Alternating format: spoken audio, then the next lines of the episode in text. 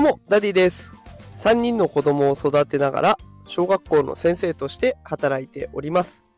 このテクラジでは、最先端のテクノロジーや子育てのテクニックを毎日紹介しております。さあ、今日のテーマは、転職活動は自分を見つめ直すきっかけになるというテーマでお送りしていきます。この番組で以前紹介させていただいた初めての転職活動という回があります。で、そこでね、あの、初めて転職活動してみて、こう、自分のいる学校の先生っていう業界をね、客観的に見てすごく勉強になりました。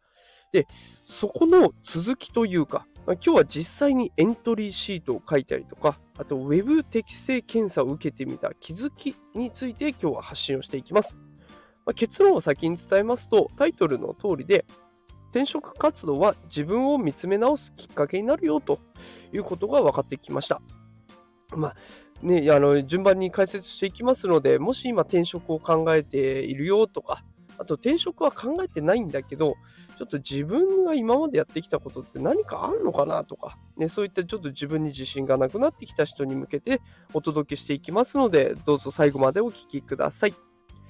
さあ、最初にエントリーシートのことについて紹介をしていきます。エントリーシートを書くのって、自分史、自分の歴史を書くことと同じだなという感じがしたんですね。もう十数年ぶりのエントリーシートですよ。ね、これどんな内容を書くのかなと思って見てみると、項目としては大きく分けると2つです。1つ目が志望動機。2つ目がこれまでの経歴。これ2つともすごくね、自分の歴史というか、今の自分を振り返ることになります。志望動機を考えていくと、どうして今転職しようと考えているのかなとか、あと転職した後に何をしたいのかなっていう、これ自分のね、漠然とした思いを具体的に掘り起こしていく作業になっていくので、すごく勉強になるというか、新しい自分に気づきがありました。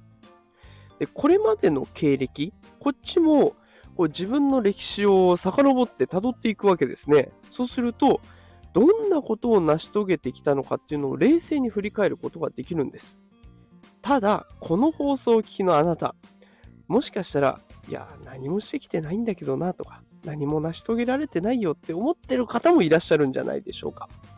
で私も最初ね、これを書こうと思った時に悩んでしまったんですけれども、うまくいかなかったことと、それをどう乗り越えたか、これを書き始めるとね、手が止まんなくなったんですよ。で自分のことなので書けば書くほどね、ああ、こういう失敗したなとか、あでもこうやった挽回できたんだなっていう、今思えば結構いや頑張ったななんていう風にね、どんどん書けるようになってきます。そしてあっという間に字数制限に引っかかるわけですね。まあ、そこから文章を整えていけばいいだけなので、こうやって自分を振り返っていくっていうのはすごくね、あの自分の成長も感じられるのでおすすめです。さあ続いて Web 適正検査の性格診断のことについて紹介をします。え適正検査はね、あの言語事項でしたっけ？それとあと計算っぽいやつそれと最後にこれ自分の性格診断がの3つのパートで構成されてるんですね。で言語とか計算のやつはもう久々にやったんですごく大変でしたけど、まあなんとか終えることができました。で最後の性格診断ね、あもうこれは最後のお楽しみコーナーかなと思ってたんですけど、これがびっくりしました。だいたい300個ぐらいの質問に次々答えていくんです。で、似たような質問ばかりなんですね。最初はこれちょっといい顔しようかなと思って始めていくんですけれども、もうだんだん300問もあります。しかも似たような問題もあるので、麻痺してきちゃうんですね。あれ、こんな質問さっきも来たけど、なんて答えたっけな？みたいなのがどんどんどんどん来ます。時間制限がありますので、もういい顔なんてできなくなる。本能のままに答えていかないと間に合わなくなっちゃうんですね。で、だんだん答えながらですね、だんだんと、あ自分はこういう考え方をしてきたんだっていうことに気づかされるんです。試験というか検査で自分を知るチャンスになるというね、新しい発見がありましたので、まあね、あの、ちょっと試してみるのはありかなと思います。さあ、ということで今回ね、転職活動実際にエントリーシートとか適正検査を受けてみて分かったことを紹介させていただきました。ね、自分が積み重ねてきた成果とか、自分の考え方の癖を知ることができるので、結構やってみて損はないかなと思います。